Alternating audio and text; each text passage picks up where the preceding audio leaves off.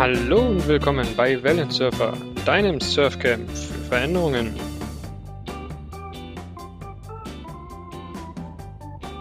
Dann willkommen zu einer neuen Folge von Wellensurfer.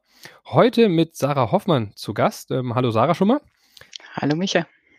Wir reden heute über das Thema Konflikte. Habt ihr Angst vor Konflikte? Also ich habe ja hatte lange Zeit Angst vor Konflikte, um es mal so zu formulieren, habe die Angst aber mittlerweile abgelegt, weil ich persönlich mittlerweile der Meinung vertrete oder die Meinung vertrete, wir haben viel zu wenig Konflikte. Konflikte ist etwas Tolles, etwas ein Potenzial, was wir nutzen können, wenn wir es natürlich richtig machen. Und deswegen sprechen wir heute mit Sarah darüber, wie kann ich so Konflikte eigentlich fördern, positiv nutzen, was sind überhaupt Konflikte?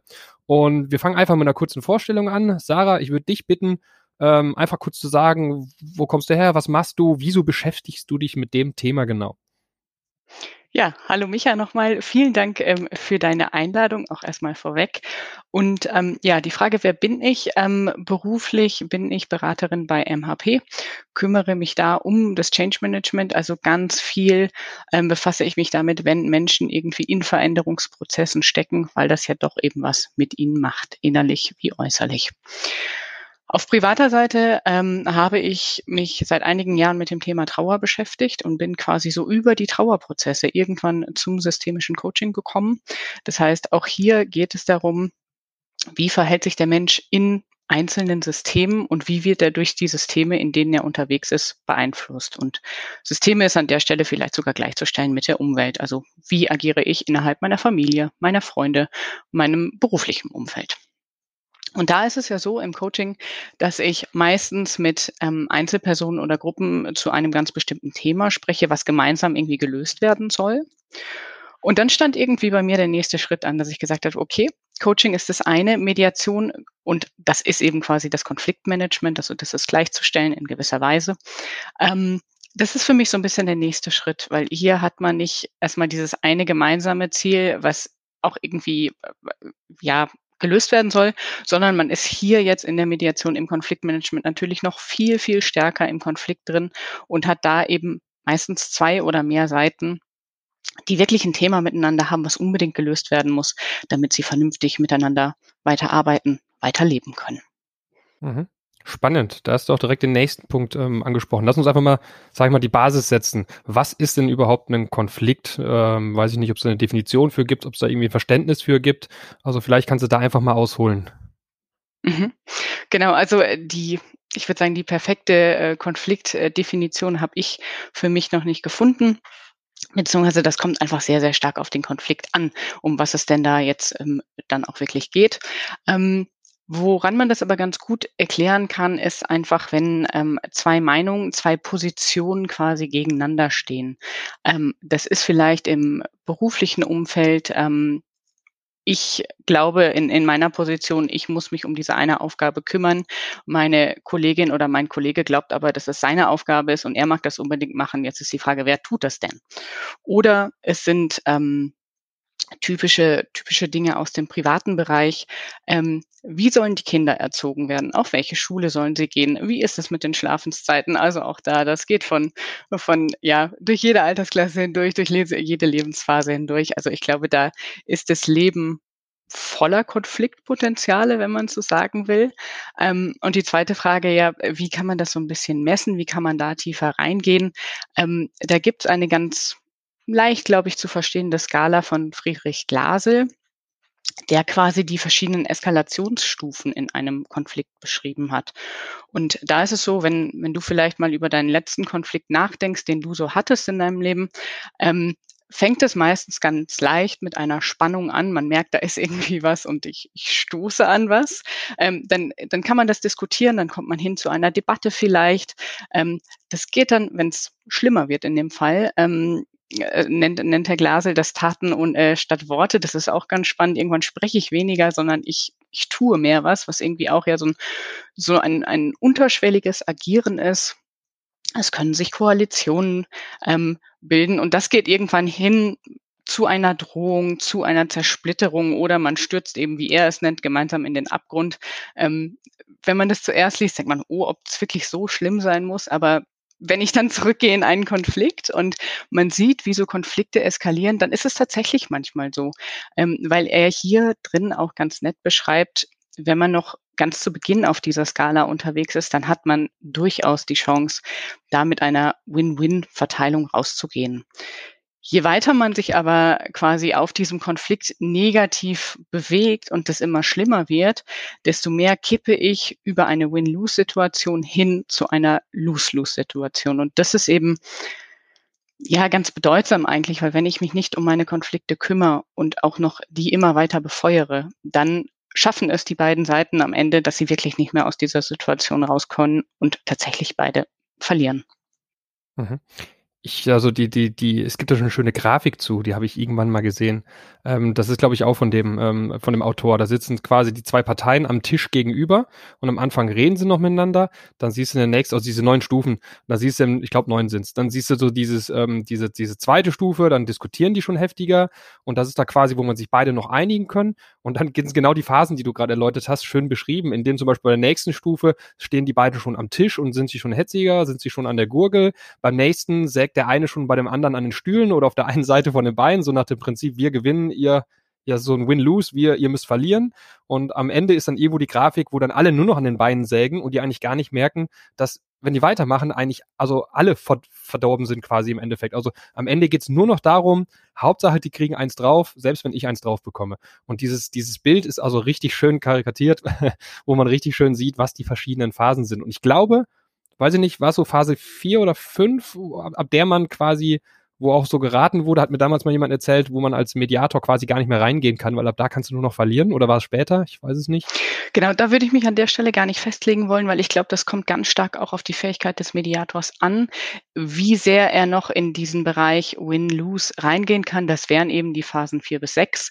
Ähm, wo ich aber auf jeden Fall den Cut machen würde, ist tatsächlich ab Phase 7, weil dann ist es Lose-Lose und dann ist die Lösung des Konflikts steht für mich nicht mehr im Vordergrund, sondern wie du gesagt hast, dann geht es wirklich nur noch darum, möglichst gut und schnell am Stuhl des anderen zu sägen. Und darum will ich mich nicht kümmern als Mediator und das möchte ich auch gar nicht begleiten, sondern mir geht es ja darum, zu dieser zu diesem ursprünglichen Ziel oder zu diesem ursprünglichen Problem ähm, darüber zu sprechen, das zu lösen. Und das geht einfach nur, wenn eine gewisse ähm, konstruktive Lösungsbereitschaft auch vorhanden ist. Und das ist zum Beispiel eines der ersten Dinge, die ich in der Mediation natürlich immer sicherstelle, dass das wirklich im Fokus steht. Weil sonst ist das irgendwie, ja, begleitetes Stühlesägen. Das ist überhaupt nicht zielführend. Also lass uns mal grob zusammenfassen. Also für mich gibt es so diese, diese ersten Phasen, da kann man quasi als Parteien selber noch rauskommen. Da brauche ich eigentlich, ist ein Konflikt, aber da brauche ich, wenn ich es gut manage, keinen ähm, Mediator für. Dann gibt es so die Phase ab einer gewissen Stufe, wo du sagst, ah, schwer da die Emotionen rauszunehmen oder irgendwie reinzugehen. Also wo ein Mediator reinkommt und es gibt am Ende die Phase, wo es eigentlich nur noch Chaos ist und nur noch um den Untergang geht und man eigentlich gar nichts mehr machen kann.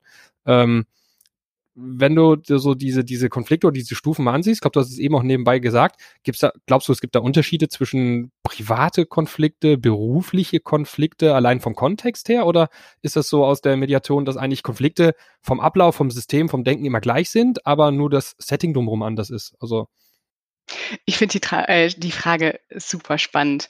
Ich glaube nämlich, dass die Basis der Konflikte sehr, sehr ähnlich ist. Natürlich sind die Themen anders und die sind irgendwie schwerwiegender oder nicht. Wenn ich jetzt mal ganz plump im Privaten irgendwie das Beispiel nehme, wohin fahren wir in Urlaub, das kann zu einem Konflikt werden.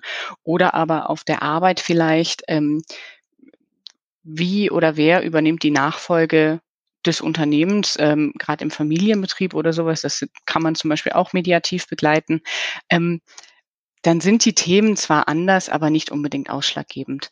Was ich dahinter viel spannender sehe und auch immer wieder erlebe, ist tatsächlich die Kultur, die dahinter steckt. Und da verändern wir uns als Mensch, weil vielleicht verhalte ich mich in meinem familiären, privaten Umfeld etwas anders, als ich das im beruflichen Umfeld tue. Das ist so der erste Veränderungspunkt. Und dann gehöre ja nicht nur ich in einen Konflikt, sondern diese eine Konfliktseite hat ja auch noch immer mal eine Gegenseite und die verhält sich vielleicht auch anders. Und da ist tatsächlich dann die Frage, wie sehr bin ich in mir selbst reflektiert? Wie sehr kenne ich meine Interessen und Bedürfnisse an der Stelle?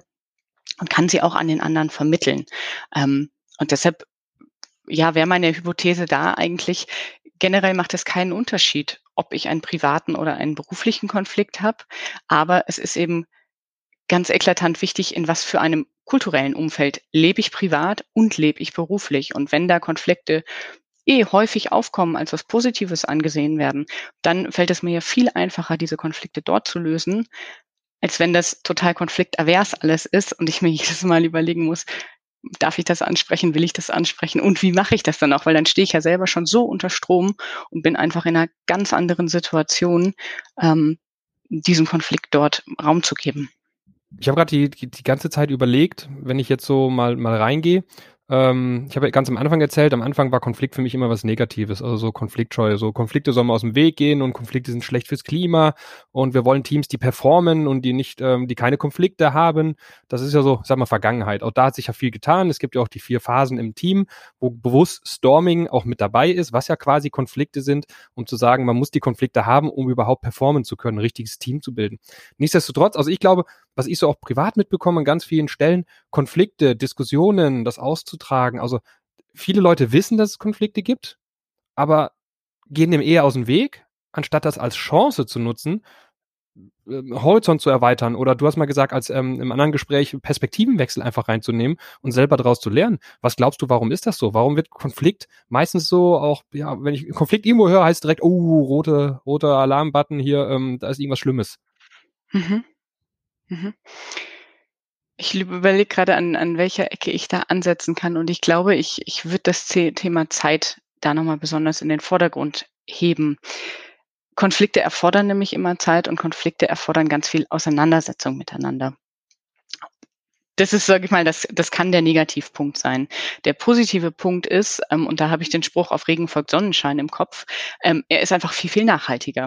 Weil wenn ich mich mal an einem Thema gerieben habe und gerade wenn wir in, in dieses Thema mit unterschiedlichen Meinungen und Positionen reingegangen sind, uns daran gerieben haben, uns ähm, gegenseitig die Perspektive geschildert haben, ähm, für Verständnis geworben haben, dann kommen wir nachher aus diesem Konflikt raus und sind einfach ein Stück besser geworden, sind vielleicht ein Stück weiser geworden, haben dazugelernt, haben die Perspektive des anderen verstanden.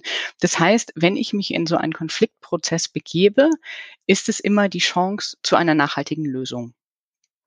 Ähm, jetzt komme ich aber zurück zu dem Negativen und ich glaube, das ist sehr stark das Thema Zeit im beruflichen wie im privaten, ähm, dass zum Beispiel, ich sag mal nochmal diese extra Erklärung, warum ist mir das jetzt wichtig und warum habe ich da ein Problem mit, die wird ganz oft aus Zeitgründen hinterlassen. Und auch hier gibt es ähm, ein Konfliktmodell, total spannend von Thomas und Killman. Die haben quasi an zwei Achsen einmal das eigene Interesse und einmal das Interesse der anderen aufgemalt. Ähm, wenn ich mich um nichts von beiden kümmere, dann bin ich im Prinzip in der Vermeidung. Ich drehe mich von allem weg, weil ich will einfach mit Konflikten nichts zu tun haben. Das sind die Konfliktscheuen.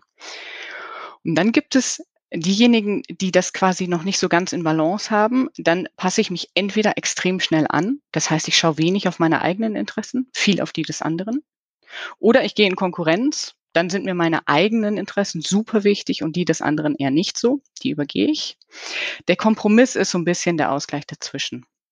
Aber auch da ist es keine, keine gute Win-Win-Situation, die dabei rauskommt. So, und die Stufe, die darüber steht, das ist tatsächlich Kooperation oder Konsens, wie man es eben nennen möchte. Und um da hinzukommen, da brauche ich halt Zeit und Auseinandersetzung. Und da ist die Frage, wie viel Zeit kann und möchte ich mir nehmen, um das nachhaltig zu schaffen? Kann ich aber natürlich nur jedem empfehlen, weil ich glaube, es ist, wie ich eben gesagt habe, nachhaltig sinnvoll sehr, sehr, sehr spannend. Aus mehreren Perspektiven, finde ich. Das eine ist ja, wir leben in einer Zeit, wo alles schneller wird, wo alles, ähm, sage ich mal, agiler wird, wo wir viel mehr tagtäglich auf neue Probleme, neue Herausforderungen, auch neue Konflikte stoßen, weil es dreht sich alles so schnell, dass jeden Tag irgendwo Potenzial zu einem Konflikt ist. Das heißt, einerseits haben wir viel mehr den Bedarf, Konflikte eigentlich mit damit umgehen, umzugehen zu lernen. Und gleichzeitig sind wir aber auch in einem Zeitalter, das merke ich ja auch, wenn wir über Agilität reden, wenn wir über Teams reden, die sollen alle agil, selbstbestimmt und möglichst gut geplant und, und ähm, Team-Performance und sonst was. Und gleichzeitig ähm, dreht sich aber alles so schnell, dass wir gar keine Zeit mehr dafür haben, um uns diese Gedanken zu machen, um die Themen anzugehen. Und das finde ich ist bei den Konflikten genauso. Also wenn ich meinen Privat, du hast es eben erwähnt, wenn du so privat mal nachdenkst, wenn du Konflikte hast, wo du unter Zeitdruck bist, wo du mal wirklich die Zeit hast, etwas auszudiskutieren, das fällt mir auf, leider auch teilweise mit meinen Kleinkindern, wenn dann irgendwelche Konflikte sind, dass man oder Diskussionen sind, dass man dann sagt, nein, ich muss jetzt los, ich muss zur Arbeit, ist halt so, ab, zack, rüber, Geschrei. Und das sind ja so kleine Maßnahmen, die natürlich dann auch in einem anderen Setup, sage ich mal, im Berufsleben, in den Teams, also die Teams, die sind ja heutzutage auch teilweise oder im Berufsleben so viel, so viel im Wandel, dass man gar nicht mehr die Zeit hat, sich da zurückzunehmen, zu sagen, wow, das ist eigentlich ein grundlegendes Thema, wenn wir das, den Konflikt lösen, haben wir eigentlich ein kommt eigentlich der Sonnenschein am Ende und wir haben nachhaltig mehr Erfolg. Das ist so ein bisschen, ich sag mal, so, so, so gefühlt für mich gerade so ein kultureller Gegensatz, den es gerade gibt. Das ist ja das gleiche wie mit 80, Achtsamkeit und Beschleunigung. Alles wird schneller und gleichzeitig ähm, gucken wir, dass wir Achtsamkeit bekommen und uns irgendwo rausziehen aus dieser Schnelligkeit. Und so sehe ich es bei Konflikte auch, ein, auch ein bisschen so, so aus meiner Perspektive. Glaubst du, da gibt's Unterschiede? Weil ich gerade so mit Kindern und Erwachsenen, ähm, also äh, glaubst du, da gibt es Unterschiede in den, in den Art und Weisen der Konflikte oder in, den, in dem Umgang damit? So zwischen Kind, also gehen Kinder anders mit Konflikten um als Erwachsene? Weil meine These wäre, dass die eher Konflikte gut finden und daran eher noch wachsen, als Erwachsene, die dann irgendwann, du hast das Modell gerade genannt, weil es gibt entweder, ich kenne viele, die sind ganz selbstbewusst und gehen in jeden Konflikt knallhart rein, die anderen sind mir egal und ich kenne ganz viele, die scheuen Konflikte. Diesen Mittelweg, finde ich, gibt's relativ selten, also so gefühlt. Und bei Kindern habe ich das Gefühl, da kann man also mehr erreichen, diesen Mittelweg auch zu finden. Aber es ist nur ein Bauchgefühl von mir. Mhm. Ich glaube, bei Kindern bekommt man einfach nochmal eine viel ehrlichere Rückmeldung, ob die Erklärung und das Bedürfnis, was man eben hervorbringt, ob die das als valide anerkennen. Ähm, und ich glaube, da kann man nochmal ja, schneller arbeiten im Prinzip.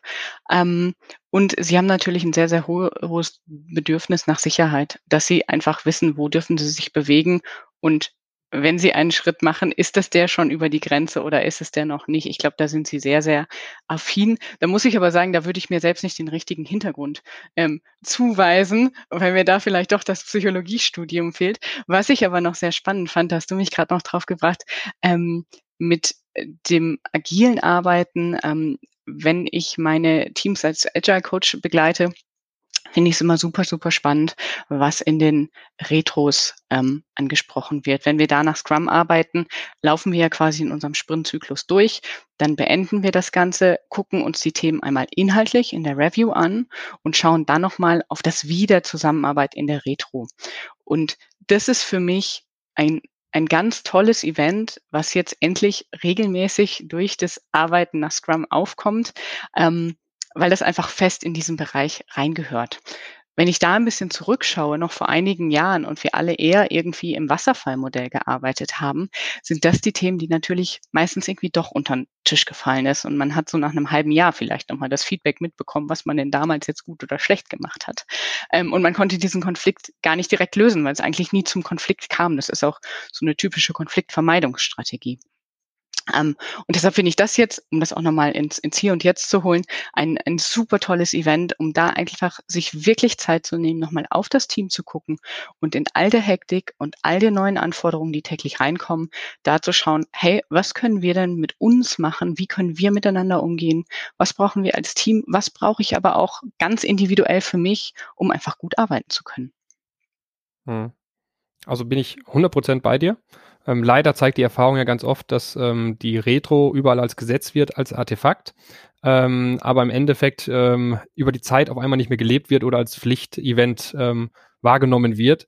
Und die große Kunst ist, eine Retro auf Dauer auch genau für das, was du gerade gesagt hast, zu nutzen, um zu reflektieren und um zu lernen. Ähm, okay, aber lass uns mal wieder ein bisschen kleiner Schwenk über, oder kein richtiger Schwenk, aber es passt auch dazu. Mhm. Aber lass uns mal reingehen. Wenn ich jetzt Konflikte habe, so, und ich sag mal, ich möchte es proaktiv. Also ich möchte es positiv nutzen, ich möchte es steuern. Also ich habe jetzt irgendwo eine Diskussion mit einem Kollegen, das schaukelt sich gerade hoch, ich habe da eine Konfliktsituation. Äh, hast du ein paar Tipps und Tricks? Also irgendwie, wie kann ich das vielleicht präventiv ähm, tätig werden und kann im Vorfeld schon Sachen klären oder schon, wenn ich die ersten, wenn ich die ersten ähm, Situationen drinne äh, bin, wie kann ich dann schnell reagieren, ohne dass es die Phasen, die wir ganz am Anfang hatten, eigentlich immer weiter eskaliert? Vielleicht da einfach mal ein bisschen aus deiner Praxis. Äh, was gibt's dafür, was würdest du mir für Tipps geben? Mhm. Also meistens sind die Konflikte, die man hat, ähm, wenn man in so einem, also wenn man sich in einem Konflikt wiederfindet, gibt es irgendwie zwei Positionen. Das eine ist, ich will A, das andere ist, ich will B und das ist irgendwie konträr zueinander, nicht übereinander bringbar. Ähm, wenn ich das Ganze präventiv angehen möchte, ist es total sinnvoll, da mal hinterzuschauen, warum will ich denn A? Was ist mir da so wichtig dahinter? Was habe ich für Interessen, die dahinter stecken, die mich ganz am Ende jetzt mal zu dieser Position bringen? Ich will A. Ähm, idealerweise öffne ich dann nämlich meinen eigenen, meinen eigenen Horizont und merke, es muss ja gar nicht nur die Lösung A sein. Es kann auch irgendwie Lösung Z sein oder noch mal eine Abwandlung von B, wie auch immer. Also das ist mal das Erste. Was ist mir wichtig? Nicht nur in Positionen gedacht, sondern wirklich in Interessen gedacht, die dahinter stehen. Ähm, dann möchte ich natürlich irgendwie meine Interessen durchbringen. Ganz klar, glaube ich, es sei denn, ich bin der Vermeider. Und wichtig ist aber auch, den Punkt, den ich vorhin schon gesagt habe, will ich diesen Konflikt wirklich lösen? Oder will ich den einfach nur verschlimmern? Und da fände ich es natürlich toll, wenn da auch rauskommt, ja, ich möchte den Konflikt lösen, weil nur dann kann ich überhaupt präventiv tätig werden. Und dann geht es irgendwie darum, eine Balance herzustellen zwischen, ich will meine Interessen vertreten und ich will diesen Konflikt lösen. Und das kann ich, ich sag mal, natürlich mehr oder minder konstruktiv machen. Ähm, ein Thema, was vielleicht dem anderen oder einen oder anderen etwas ähm, ja salopp daherkommen mag, aber doch dann Wunder bewirkt, sind tatsächlich die Ich-Botschaften. Ähm, kurzes Beispiel hierzu vielleicht. Ähm, ich sage nicht, die Aufgabe kannst du natürlich übernehmen und du machst es. Ähm, das wäre wieder meine Position. Ich denke, der andere soll es tun und nicht ich, sondern ich würde eben sagen, ich habe vielleicht die letzten zwei Aufgaben schon übernommen und freue mich jetzt einfach, wenn im Sinne der Ausgeglichenheit jetzt jemand anders sich meldet. Dann habe ich nur von meinem Standpunkt aus das Thema angesprochen, habe auch hergeleitet, warum ich das Ding jetzt nicht machen will, weil ich eben denke, ich habe das letzte, die letzten zweimal das schon getan und ich habe jetzt die Erwartung im Sinne der Fairness, der Gleichverteilung, wie auch immer, dass sich jetzt jemand anders meldet. Ich habe genau das gleiche gesagt. Im Prinzip, ich möchte jetzt, dass du das übernimmst. Ähm, aber das wäre auch nur freundlich formuliert. Das ist trotzdem noch eine Du-Botschaft. Also in der Ich-Botschaft kein Du, sondern nur was möchte ich und warum möchte ich das? Und wenn ich dann eben mir meiner eigenen Wahrnehmung bewusst werde, mein Interesse kenne und das noch schön formuliert bekomme, ohne dass sich der andere angegriffen fühlt, dann bin ich, glaube ich, auf einem guten Weg. Mhm. Jetzt nehmen wir mal den Fall an. Ich habe da irgendwo einen Konflikt, den sehe ich und ich will in das Gespräch reingehen. Und ich möchte den quasi mal ja, die Meinung geigen.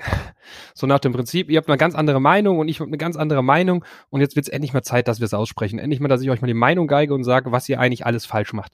Ähm, das ist ja so meine Position, die anderen werden wahrscheinlich eine andere Position haben. Wenn ich in so ein Gespräch reingehe und ich habe jetzt dich leider nicht zur Hand, weil du gerade ausgebucht bist, ähm, wie würde ich denn da, also gibt es gäb's für dich Tipps irgendwie, wie man sich da vorbereiten kann? Mache ich mir vorher eine Liste und versuche, also Ich-Botschaft habe ich verstanden, ähm, sich erstmal Gedanken zu machen, was will ich überhaupt, aber jetzt mal rein für so einen Termin. Also ich habe jetzt einen Stundentermin und da ganz losgehen. Und was ich oft erlebe, ist dann, dass das Termine sind, wo dann der eine den anderen anpatzt, der andere den anderen und mit Fingerpointing und Schuldzuweisungen. Und am Ende gehst du raus und hast entweder die nächste Phase der Eskalation erreicht oder du gehst da raus und sagst, ja, war ja alles gar nicht so schlimm, ist alles okay, liegen uns wieder in den Arm und der Konflikt ist überhaupt nicht gelöst. Also gibt's, kann ich mich darauf vorbereiten, wenn ich wirklich etwas lösen möchte, ohne, sage ich mal, die nächste Stufe einen Mediator schon direkt dabei zu haben? Ja, ich glaube, da würde ich die, die Rahmenbedingungen an erster Stelle ansprechen. Ähm, und wenn wir da nämlich zusammen einen Konflikt haben, wäre mir wichtig, dass zum Beispiel nur wir zwei in diesen Termin reingehen und ähm, das nicht noch jetzt im beruflichen Kontext zum Beispiel Hierarchie mit dabei ist oder dass dein Chef uns beide einlädt oder oder oder. Also dass wir wirklich einen Rahmen haben, wo wir auch auf Augenhöhe sprechen können, ähm, wo wir beide vielleicht vorher schon mal kurz tatsächlich telefonisch oder auch mit Video miteinander telefoniert haben und wissen, worum geht's dem anderen denn da so grob. Ähm, und dann kann man sich natürlich vielleicht einen Leitfaden zurechtlegen oder auch einen gemeinsam ähm, bestimmen vorab, dass einer einen Vorschlag ähm, macht und der andere sagt, okay, das passt für mich, wenn wir das in der ähm, in der Agenda, sag ich mal, durchsprechen. Ähm, wichtig ist aber an der Stelle tatsächlich der Rahmen und da machen jetzt mache ich den Schlenk zu der Mediation nochmal. Ähm, wenn ich dort in, in Mediation reingehe, sind am Anfang die Spielregeln einfach total wichtig. Ähm, gerade berufliche Kontexte, was bleibt im Raum, was wird an Vorgesetzte weitergetragen, wie gehen wir damit um, wie prüfen wir das Ganze. Also wirklich, das, wir, wir treffen ja am Ende eine Vereinbarung. Wir haben ja den Konflikt, den wollen wir lösen. Damit das nachhaltig passiert, wollen wir ja was festhalten. Idealerweise tatsächlich auch mit Unterschrift, ähm, damit beide einverstanden sind. Also das hat wirklich einen vertraglichen Charakter. Ähm, und da ist es einfach extrem hilfreich, wenn ich mir vorher Rahmenbedingungen schaffe, die das Ganze unterstützen, die da wohlwollend tatsächlich drauf einwirken. Okay, verstanden. Das heißt, wenn ich so einen Termin hätte, würde ich mich aus verschiedener Perspektiven vorbereiten. Unter anderem Spielregeln, äh, wie man es beim guten Meeting ja an sich macht, aber hier nochmal verschärft, zu sagen, guck mal, wir sitzen hier zusammen genau aus dem Thema. Da wollen wir drüber reden und da wollen wir machen und wir hören uns gegenseitig zu, wir, ähm, also dass man sich ausreden lässt und diese Spielregeln halt auch nochmal klar macht drumherum. Ähm, wie sieht's denn aus? Ich meine, so, so, so Bauchgefühl sagt wieder, die größte Baustelle überhaupt bei Konflikten ist ja die Emotion. Also ich sag mal, wenn wir rein sachlich diskutieren würden, könnte man ja irgendwie Faktenlage, man merkt ja jetzt gerade mit Corona und den ganzen anderen, da ist ja alles schwarz-weiß und alles äh, gefühlt nur noch von Diskussionen, von, also von Emotionen geleitet. Ähm, wenn ich jetzt, nehmen wir wieder mal ein Beispiel, ich gehe in ein Team da rein, da rein und es, es köchelt im Vorfeld ja schon. Also man hat ja meistens irgendwie eine Vorgeschichte und ist dann irgendwie aufgeladen. Was sind deine Tipps, die Emotionen daraus zu nehmen? Also, oder macht es überhaupt Sinn, diese Emotionen daraus zu nehmen? Muss es vielleicht emotional richtig knallen, damit wir überhaupt sachlich arbeiten können? Ja, ich muss schmunzeln. Da sind wir doch beim klassischen Eisbergmodell. Ähm, ich ich habe einen Konflikt, das ist die Spitze ganz oben drüber, die da rausragt und die jetzt irgendwie über die Oberfläche kommt, aber das meiste hängt doch schon unten drunter und gärt irgendwie wahrscheinlich auch schon ein bisschen länger. Und jetzt ist dieser eine Tipping Point erreicht, ähm, wo es eben sichtbar wird. Natürlich könnte man jetzt sagen, ohne Emotionen ist dann vieles einfacher, aber ich glaube, dann diskutieren auch am Ende Roboter miteinander und das Ganze, was ja auch diesen Konflikt irgendwie interessant macht und was den so groß und wichtig macht, das wird ja dabei verloren gehen. Von daher glaube ich, Emotionen gehören unbedingt da rein. Ähm, und es ist auch gut, wenn die andere Seite sieht, da gibt's Emotionen. Ähm, das macht was mit einem und auch das eigene Verhalten löst ja bei dem anderen in den meisten Fällen bei Konflikten was aus. Wichtig finde ich an der Stelle, dass die Emotionen bei mir bleiben müssen. Also nur weil ich emotional bin, darf ich nicht den anderen anschreien, darf ihn nicht beleidigen, darf nicht die vorher aufgesetzten Spielregeln irgendwie alle übergehen. Aber ich darf natürlich ähm, meiner Emotion Luft machen. Und hier vielleicht der Extra-Tipp. Meistens machen wir unsere Emotionen nonverbal sichtbar. Also äh, es gibt den roten Kopf, es gibt das, das Aufgebären, was auch immer. Ähm, es hilft an der Stelle extrem, das auch nochmal einfach verbal zu formulieren mit ich bin wütend, ich bin genervt, ich bin ähm, enttäuscht, weil du das nicht eingehalten hast, wie versprochen oder oder oder was auch immer das Gefühl ist, was dahinter steckt. Das hilft aber dem anderen total, weil man vielleicht einfach nicht die gleiche nonverbale Sprache spricht. Und ähm, um das wirklich deutlich zu machen, ja, haben wir dann alle dieselbe verbale Sprache in dem Gespräch und können eben sagen, und das ist der Grund, warum mich das so nervt und warum ich hier an die Decke gehe und das echt nicht haben kann und dieses Thema jetzt gelöst werden muss. Finde ich gut, also guter Hinweis. Also Emotionen bei mir behalten. Was mir spontan einfällt, sind da die klassischen drei Ws aus der, aus der Feedback-Kultur. Also Wahrnehmung, Wirkung, Wunsch. Weil ich versuche auch immer, wenn ich irgendwas habe, dann und darauf reagiere, nicht patzig zu reagieren, nicht emotional geladen, sondern zu sagen, oh Moment, ich habe wahrgenommen, du hast mich gerade Blödmann genannt das wirkt so auf mich, als wenn du mich überhaupt nicht leiden kannst und das würde ich mir anders wünschen. Also es ist rein theoretisch, aber vom Gedankenkonzept sich aus meiner Perspektive zu formulieren, wie es bei mir wahrgenommen wird und wie bei mir, was für Emotionen das bei mir auslöst, ist natürlich was anderes, als wenn ich sage, ey, du bist doch ein Vollpfosten, dass du mich jetzt so dahin stellst, weil dann bist du ja im gegenseitigen, sage ich mal, emotionalen Kampf und das wollen wir ja vermeiden an der Stelle. Finde also sehr, sehr hilfreicher Tipp.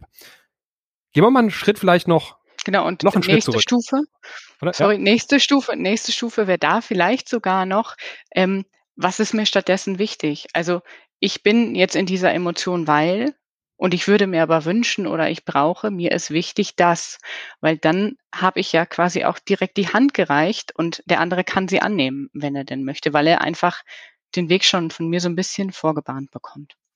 Genau, das wäre der Wunsch nachher. Wahrnehmung, Wirkung, Wunsch aus dem, aus der Feedback-Kultur und genau den Wunsch auch für der andere Seite zu äußern. Fällt aber, da ist natürlich immer so mein Punkt, wo ich sage, Theorie, Praxis ist immer sehr schön. Ich meine, du bist jetzt ausgebildet in dieser Mediation, das heißt, du kannst da, du hast mehr Erfahrung, du hast es ganz oft probiert und ähm, ähm, ähm das heißt, du kannst in solchen Situationen natürlich auch richtig reagieren. Und da merkt man natürlich in der Praxis, da hast du vielleicht von dem Modell mal gehört und in dem Moment denkst du aber gar nicht dran und es kracht. Und das ist halt so diese Theorie, Praxis und da macht natürlich immer wieder die Erfahrung, selber viel üben, sehr viel aus. Und deswegen ist ja mein Credo auch jetzt, auch nach dem Podcast, mehr Konflikte, geht rein, fangt bei kleinen an, steigert euch zu den großen Konflikten und ähm, geht da möglichst rein und versucht die Sachen anzugehen. Aber ich würde gerne noch einen Schritt zurückgehen, ähm, weil wir ein bisschen auf die Zeit gucken müssen. Jetzt gibt's ja Konflikte, da gehe ich rein, was ich gerade beschrieben habe. Ich weiß, da ist ein Konflikt, da müssen wir uns aussprechen, da gehen wir mal rein und da hast du ja ein paar Tipps gegeben, wie man es besser machen kann. Aber jetzt gibt es ja Konflikte, die schwelen. Und da gibt es ja ganz, ganz viele von, wo überall, ja, die können nicht miteinander, da ist was und ich habe gehört, der hat das und das zu mir gesagt und also ist beruflicher Kontext mal oder auch im privaten Kontext, wenn man sagt, warum macht der das und warum ist der die und die da und ähm, also so, so Halbwahrheiten, Hypothesen, die da im Raum stehen und so schwelende Konflikte, Gibt es da Methoden, die zu erkennen, die aufzugreifen, bevor es echte Konflikte werden? Oder macht es sogar gar keinen Sinn, die, ähm, ähm, sage ich mal, vorher zu lösen, sondern ja, ist ja gut, wenn es irgendwann mal knallt, weil dann haben wir das Thema wenigstens geklärt. Und wenn wir das Schwelende ignorieren, dann ähm, klären wir das Thema ja nie. Also gibt es da auch irgendwie aus deiner, von deiner, von deiner Ausbildung her ein paar gute Tipps? Ja, also da sind wir wirklich schon ganz, ganz tief drin, ähm, weil die schwelenden Konflikte, ich sag mal, die machen ja einfach, wenn ich wieder den Eisberg von gerade aufgreife, da ist ja einfach der Eisberg, der da noch unten drunter hängt und nicht sichtbar ist. Der ist einfach noch, noch viel größer. Und dieser Mini-Tipping Point, der oben drüber ist, der ist vielleicht noch viel kleiner. Also da weiß ich ja gar nicht, wo ich da im Prinzip reinsteche. Und das heißt ja im Prinzip, schwelender Konflikt, was ist das? Das ist für mich einfach ein System, in dem die Kommunikation gestört ist, vielleicht auch schon länger gestört ist und wo Arbeitsvorgänge einfach von verschiedenen Seiten behindert werden. Die können einfach gar nicht so ablaufen, wie es eigentlich mal gedacht war oder bestmöglich, ja, bestmöglich ist quasi. Ähm, ganz spannend finde ich in der Mediation, wenn man mal die einzelnen Themen, also Konfliktthemen abgesteckt hat und dann diese Ebene tiefer geht in die Interessen rein dann lösen sich eigentlich diese Sachthemen nach und nach auf, weil die doch alle miteinander zusammenhängen. Und wenn ich irgendwie das eine Sachthema gelöst habe, dann ist vielleicht das nächste auch schon so halb mitgelöst. Also das ist so das Positive im Prozess, wozu ich ermutigen möchte, ähm, dass man da auch manchmal zwei Fliegen mit einer Klappe schlagen kann.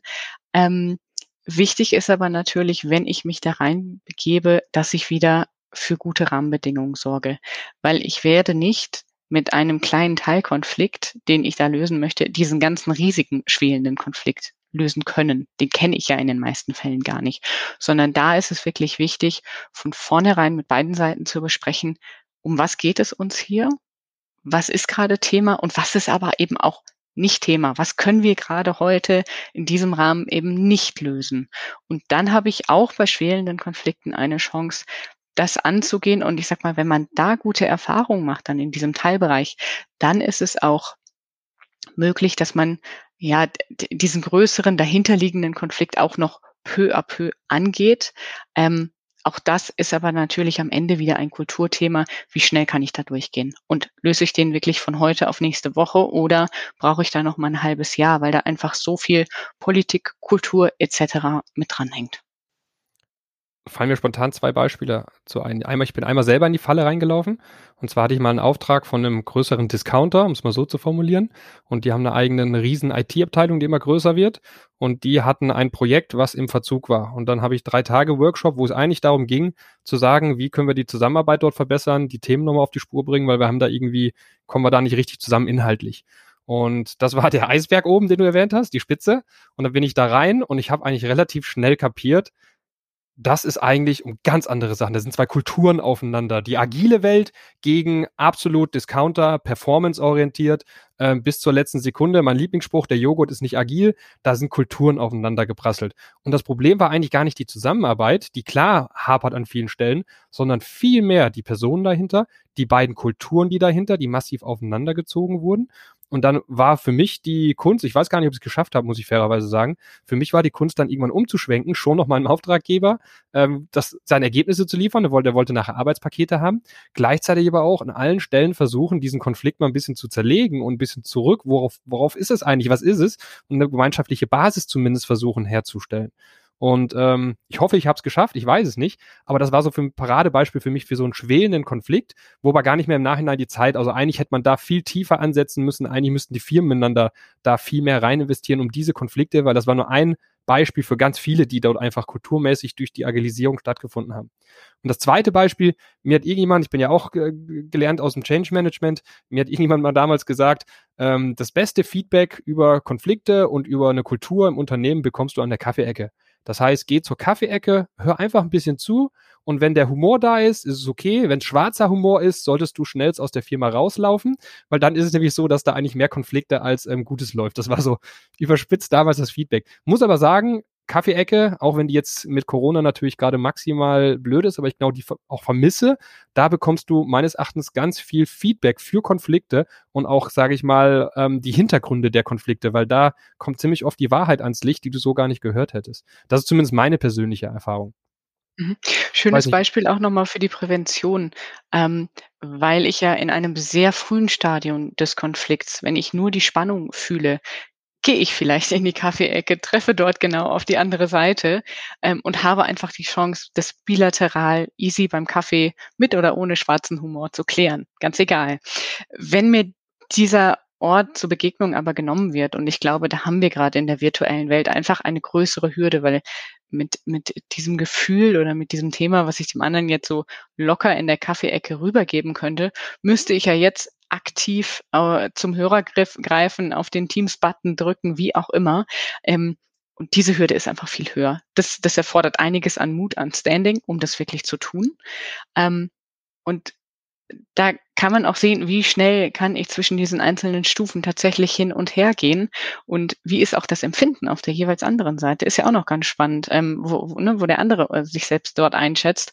Und da hilft es auf jeden Fall, da in persönlichen Kontakt zu gehen, in einem persönlichen Kontakt zu bleiben. Und gerade so dieser spontane Austausch hilft da einfach ganz extrem, um Konflikte ähm, ja einzufangen am letzten Ende nochmal einen sehr wichtigen Punkt, den du gerade erwähnt hast. Also wenn ich einen Konflikt kläre, gehe ich möglichst persönlich in den Raum One-to-One -one, und zwar echten Raum, nicht virtuellen Raum, weil ich denke mal, wenn ich eine Videokonferenz mache, eigene Erfahrung, sehe ich die Mimik nicht. Ich sehe nicht, ob der explodiert. Ja, vielleicht kann ich es erahnen ein bisschen, aber Kameraqualität und sonstige Sachen und ich kann natürlich ganz schnell wegrennen. Ähm, wenn ich in einem Raum zusammen mit jemandem bin, kann ich nicht schnell wegrennen, kann nicht einfach mein Handy nebenbei nehmen, kann einfach, also ich sag mal, Telefon greifen und nur über Telefon reden, ist wahrscheinlich die schlechteste Variante. Mit Video an ist wahrscheinlich schon ein Kompromiss, den wir gerade eingehen müssen durch Corona. Aber wenn ich wirklich was klären möchte, nachhaltig, dann am besten ähm, face to face und am besten danach noch ein Feierabendbier oder gemeinschaftlich in die ähm, Kaffeeecke gehen, um die Gespräche nochmal zu vertiefen. Super, viel mitgenommen. Wir sind leider zeitlich schon am Ende, Sarah. Ähm, ihr habt natürlich noch vieles zu besprechen, aber ich hätte eigentlich noch zwei Fragen am Ende für dich. Das eine, so der, mache ich immer der ultimative Tipp. Also was, wenn es das eine Ding gibt, was die Leute aus dem Podcast hier mitnehmen sollen, was die für sich persönlich zum Thema Konflikte mitnehmen sollen, was wäre so das eine Ding? Und das zweite ist, ich möchte mich mehr beschäftigen mit dem Thema dich, also ich kann jedem empfehlen, dich zu buchen. Das ist schon mal eine sehr gute Investition, weil ich kenne dich ja auch von, wie du arbeitest, wie du da dran gehst, sehr zu empfehlen. Aber wenn du leider gerade mal ausgebucht bist und ich möchte mich selber mit dem Thema beschäftigen, gibt es irgendwelche, eine, sag ich mal, Basisliteratur, ähm, Konflikte für Dummies, irgendwas, was du empfehlen würdest? Mhm. Ja, ich mache es in der Reihenfolge, wie du es angesprochen hast. Also der, der wichtige Punkt quasi, um das direkt anzuwenden, wäre tatsächlich, mache dein Warum sichtbar. Warum bist du betroffen? Warum ist es ein Thema für dich und was steckt dahinter? Also gib was von dir preis, dass der andere es besser nachvollziehen kann. Und tatsächlich bleibe konstruktiv. Da sind wir wieder ganz am Anfang.